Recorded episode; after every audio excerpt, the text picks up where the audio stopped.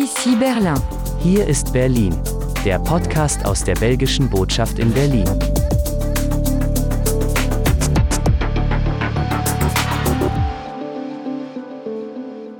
Seien Sie herzlich willkommen, liebe Podcast-Hörerinnen und Hörer. Hier ist sie, die dritte Folge von Ici Berlin, hier ist Berlin, dem monatlichen Podcast aus der diplomatischen Vertretung von Ostbelgien, der Föderation Wallonie-Brüssel und der Wallonie in der belgischen Botschaft in Berlin. In dieser Folge haben wir neben Interessantem zu einem Ausstellungsprojekt mit der Kinderbuchautorin Anne Brouillard einen Themenschwerpunkt in Verbindung mit unserem Land und unserer Botschaft in Deutschland für Sie in petto. Ich wünsche Ihnen schon jetzt viel Hörvergnügen bei unserer dritten Folge von Ici Berlin, hier ist Berlin, in diesem Monat mit folgenden Themen. Jubiläum, die belgische Botschaft am Berliner Gendarmenmarkt feiert Geburtstag. Lüttich, Brüssel, Eupen, Malmedy, wie belgische Städte Berliner Straßen den Namen gaben. Und Roommates, ein Berliner Projekt mit der Kinderbuchautorin und Illustratorin Anne Brouillard.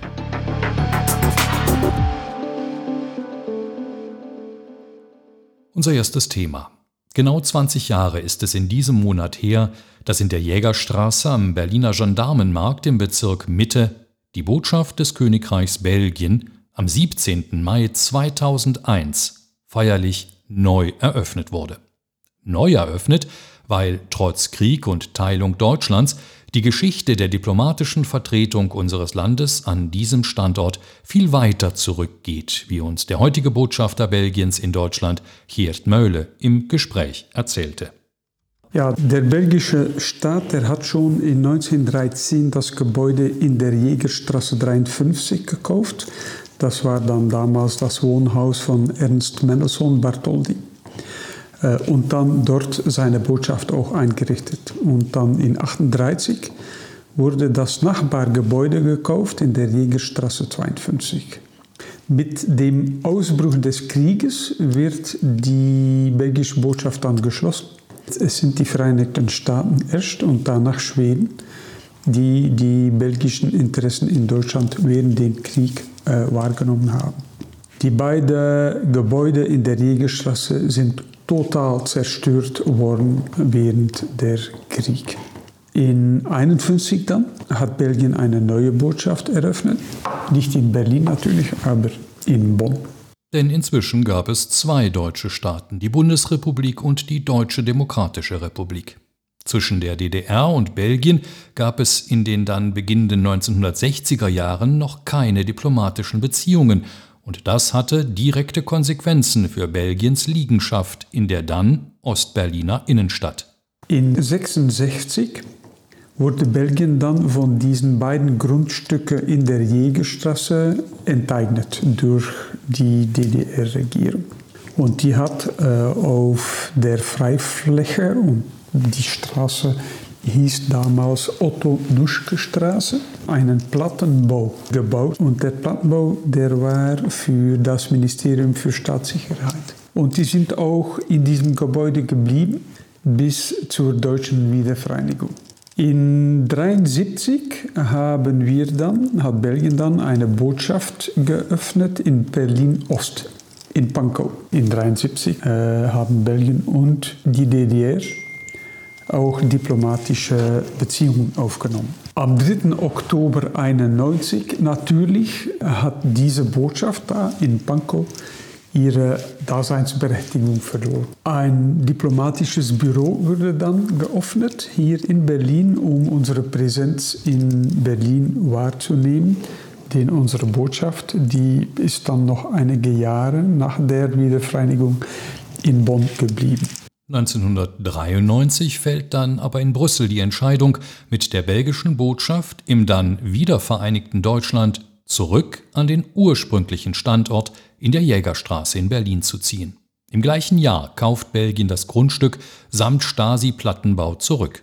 Einige Jahre später dann soll es an den Umbau des Gebäudes gehen, erzählt Botschafter Hirtmölle. In 1998 haben wir einen Architekturwettbewerb gemacht für den Umbau des Gebäudes mit Erhalt der Plattenbausubstanz. Und es ist ein Berliner Architektenbüro, die äh, diesen Wettbewerb gewonnen hat. Und das ist Rhythmik äh, Architekten. Ich glaube, wir sind eine der wenigen Botschaften hier, die mit lokalen Architekten gearbeitet hat. Der Umbau hat in den Jahren 2000, 2001 Platz gefunden. Aber schon in 1999 war die belgische Botschaft von Bonn nach Berlin umgezogen. Und dann im Sommer 2001, wenn dieses Gebäude hier äh, fertig war, sind wir wieder hier in diesem Gebäude reingezogen. Also da, wo die belgische Botschaft schon von 1912 bis 1940 beherbergt war. Ein Botschaftsgebäude mit einer spannenden Geschichte also, ein Gebäude, das heute erneut eine Besonderheit aufweist und es von vielen anderen Botschaften Belgiens in der Welt unterscheidet. In Berlin sind nämlich neben der föderalen, also der Bundesebene mit Botschafter Geert Möhle, auch alle Teilstaaten Belgiens mit ihren diplomatischen Vertretern unter einem Dach untergebracht. Ein Umstand, den Botschafter Geert Möhle im Gespräch als für ihn besonders wertvoll unterstrich. Alexander, das bedeutet wirklich sehr viel für mich, denn es erlaubt uns zusammen, uns alle zusammen, äh, um die belgische Realität, und das ist doch eine Realität von großen Unterschieden, von Vielfalt, aber jedoch auch von konstruktiver Zusammenarbeit, um das alles darzustellen. Ähm, und damit hoffe ich, hoffen wir zusammen, Gemeinschaften, Regionen, äh, föderale Ebene, um ein gewisses, aber falsches Bild von ein streitendes Belgien entgegenzuwirken. Doch zurück zum Jubiläum. Das 20-jährige der belgischen Botschaft in ihrer heutigen Erscheinung in der Berliner Jägerstraße muss pandemiebedingt derzeit noch etwas verhalten gefeiert werden. Dennoch wird das Gebäude derzeit abends schon festlich beleuchtet, gibt es einen neuen Film zur Geschichte der Botschaft und folgt in Kürze ein Quiz, an dem jeder, der möchte, teilnehmen kann. Abschließend noch einmal Botschafter Geert Möhle. Den 3. Juni organisieren wir einen online familienfreundlichen Jubiläumsquiz mit Fragen und Aufträgen über Deutschland und über Belgien. Und da gibt es sehr viele tolle Preise zu gewinnen und ich hoffe also, dass äh, mit diesem Podcast wir viele Interessenten für diesen Quiz dazu bringen können, mitzutun. Also zusammen mit den Gemeinschaften und Regionen und also auch mit dir, Alexander, arbeiten wir weiter an ein vollständiges Programm, analoges Programm für den Herbst. Wir hoffen dann auch zum Beispiel eine große Straßenfeier zu organisieren sowie auch äh, Konzerte und Ausstellungen. Informationen zum Quiz und den Link zum integralen Gespräch mit Botschafter Hiert Meule finden Sie natürlich auch wieder auf unseren Internetseiten unter www.wallonie-brüssel.de.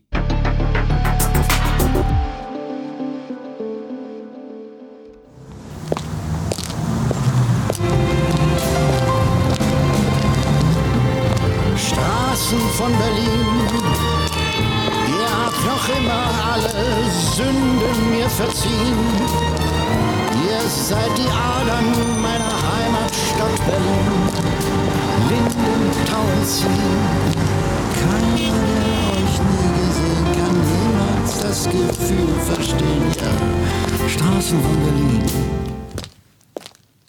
Die Straßen von Berlin, die in unserer Toncollage hier Harald Junke besungen hat, tragen mitunter auch die Namen belgischer Städte wie Eupen, Malmedy, Lüttich oder Brüssel. Im Bezirk Wedding gibt es sogar einen Brüsseler Kiez, also ein Brüsseler Viertel. Wo liegt der Ursprung hierfür? Wissen die Anwohner der Lütticher Straße in Berlin-Wedding vielleicht, woher die Straßennamen in ihrem Kiez kommen? Wir haben sie gefragt. Warum das hier so heißt, weiß ich nicht. Ja, also ich muss sagen, dass ich dieses, also genau warum das belgisch ist, nicht genau weiß. No, sorry. Keine Ahnung. Ich habe mir nie den Kopf darüber zerbrochen, wo die Straßennamen herkommen. Keine Ahnung. Weiß ich nicht. Die Brüsselstraße gibt es schon seit langem, weil selbst der Erich Honecker hier mal gelebt hat. Ähm, wieso heißt das eigentlich so? Dicher Brüssel. Vielleicht haben hier mal viele Belgier gewohnt oder so? Oder ehrlich gesagt weiß ich es wirklich nicht. Also Ähm, Würde mich aber auch interessieren. Tja, und da es Sie, werte Podcast-Hörerinnen und Hörer, vielleicht auch interessiert, haben wir jemanden gefragt, der das genau weiß, wo denn das herkommt mit den Straßennamen. Die Historikerin und Dozentin Dr. Gerhild Commander leitet architekturhistorische Stadtführungen in Berlin und sagt zum Ursprung und Hintergrund von Lütticher oder Brüsseler Straße in Berlin 1888. Da sind die meisten Straßen im Nordwesten des Wedding, nordwestlich vom Leopoldplatz, in der Planung. Es stehen noch keine Häuser nichts oder fast nichts und schon gar nicht hier in diesen Seitenstraßen. 1888 gedachte man ebenfalls des 200. Geburtstag von König Friedrich Wilhelm I. Und er war als Kronprinz an der Seite von Prinz Eugen im Spanischen Erbfolgekrieg. Sie haben aber nicht in Spanien gekämpft, sondern in den Ländern, die wir heute als Niederlande, Belgien kennen und sogar in einem Teil von Nordfrankreich, die sogenannten spanischen Niederlande oder die unabhängigen Niederlande. Das ist der Hintergrund. Aha, das wäre also geklärt. Wer heute durch den Brüsseler Kiez im Wedding schlendert, der wird dort übrigens eine auffällige Dichte an Hausbrauereien und ein interessantes Angebot von dreifach vergorenen Trappistenbieren entdecken können. Bier und Belgien das ist ja eine lange Geschichte und heute sogar ein von der UNESCO geschützter Bestandteil des immateriellen Weltkulturerbes. Gibt es da wohl einen Zusammenhang zwischen Kiez und belgischem Bier, wollten wir von der Historikerin Dr. Commander noch wissen. Nein, bevor ich anfange, einen Zusammenhang zu konstruieren, Nein, ich denke nicht, dass es einen direkten Zusammenhang gibt. Es gibt eine Vorgeschichte. Und das ist, bevor hier überhaupt jemand wohnte im belgischen Viertel oder im Brüsseler Kiez. Südlich davon sind Wissenschaftsstandorte entstanden. Hier die erste Gewerbeschule, dann das Institut für Zuckerindustrie, ein Institut für Gärungsgewerbe, Spirituosenhändler haben sich hier äh, vereint und dann eine Versuchs- und Lehrbrauerei und das alles vor 1900 schon. Im nördlichsten Ortsteil des Berliner Bezirks Pankow sind es Eupen und Malmedy, die dortigen Straßen den Namen gegeben haben. Wie es dazu vermutlich kam, abschließend noch einmal die Historikerin Dr. Commander. Die Straßen im Buch sind sehr viel später benannt worden. Und zwar erst nach dem Ersten Weltkrieg. Buch Ein Dorf, das durch umfangreiche Krankenhausbauten sehr groß geworden ist. Dann werden dort auch Wohnsiedlungen eingerichtet und man benennt eben zwei Straßen, fast versteckt ein bisschen. Diese beiden Orte, die Region, wurde im Zuge des Versailler Vertrages an Belgien gegeben, abgetreten vom Deutschen Reich. Und das ist wohl eine Erinnerung daran. Es gibt aber im Landesarchiv von Berlin dazu keine Akten, keine Einträge.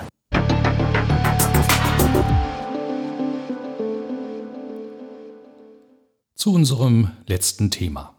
Anne Brouillard ist eine inzwischen selbst in Deutschland bekannte und hier auch in deutscher Sprache verlegte belgische Kinderbuchautorin und Illustratorin. Eigentlich sollte Anne Brouillard in diesem Monat in Berlin zusammen mit zwei weiteren Kunstschaffenden an einem Workshop und einem Ausstellungsprojekt in Kreuzberg teilnehmen. Jetzt aber ist sie pandemiebedingt zu Hause in der Nähe von Brüssel an diesem Projekt beteiligt. Worum geht es? Roommates heißt das Projekt und ist eine Recherche über Ausstellungen. Ausgerichtet vom Buchprojekt, dem Projektraum für kreative Leseförderung und dem Raumlabor Berlin. Es gilt, ein Ausstellungsformat zu entwickeln, das Besucher analog und digital entdecken können. Anne Brouillard ist, wie sie uns am Telefon erzählte, bei der Vorbereitung, die später in eine Ausstellung münden soll. Euh, c'est pas encore complètement commencé, on est dans le projet. Euh, et euh, là, justement, pour moi, c'est une aventure euh, totale. Euh, mais vraiment de l'aventure comme quand on part avec son sac à dos et qu'on ne sait pas où on va. Diese Vorbereitungsphase des Projektes sei ein Abenteuer, wisse sie doch noch nicht genau, wohin es sie bringe, sagt Anne Brouillard und fühlt sich in ihre Geschichten und Abenteuer als Kinderbuchautorin und Illustratorin versetzt. Man wisse einfach noch nicht, wohin die Reise gehe. Das aber ist das Spannende an dem Projekt. Eben wie in ihren Geschichten, die, wie Anne Brouillard selber sagt, eine Passion seien und sie seit ihrer Kindheit begleiten. Geschichten zu erfinden, das habe sie immer schon gerne gemacht. Vielleicht sei es ihr ja gelungen, sich diesen Teil ihrer Kindheit bis heute zu bewahren. J'ai toujours aimé euh, dessiner. J'ai toujours aimé des histoires. J'ai toujours aimé inventer des histoires. Ça faisait partie de mes jeux euh, quand j'étais enfant. Euh, Peut-être que je n'ai pas quitté cette partie-là de l'enfance. Mehr zum Projekt Roommates und Anne Brouillards Beteiligung finden Sie auch in unserem Internetauftritt. Dort gibt es auch den Link zum integralen Gespräch mit der Autorin und zudem wird Anne ein Tagebuch zu diesem Projekt Roommates schreiben und auch zeichnen. Hierauf kommen wir zu einem späteren Zeitpunkt noch einmal zurück. So, das war's für den Mai-Podcast. Im nächsten Monat gibt's einen neuen. Dann informieren wir unter anderem über das Belgienzentrum an der Universität Paderborn. Danke fürs Zuhören, sagen jetzt das gesamte Team der Vertretung aus Belgiens, der Föderation Wallonie-Brüssel und der Wallonie in der belgischen Botschaft in Berlin. Mein Name ist Alexander Hohmann. Bleiben Sie gesund.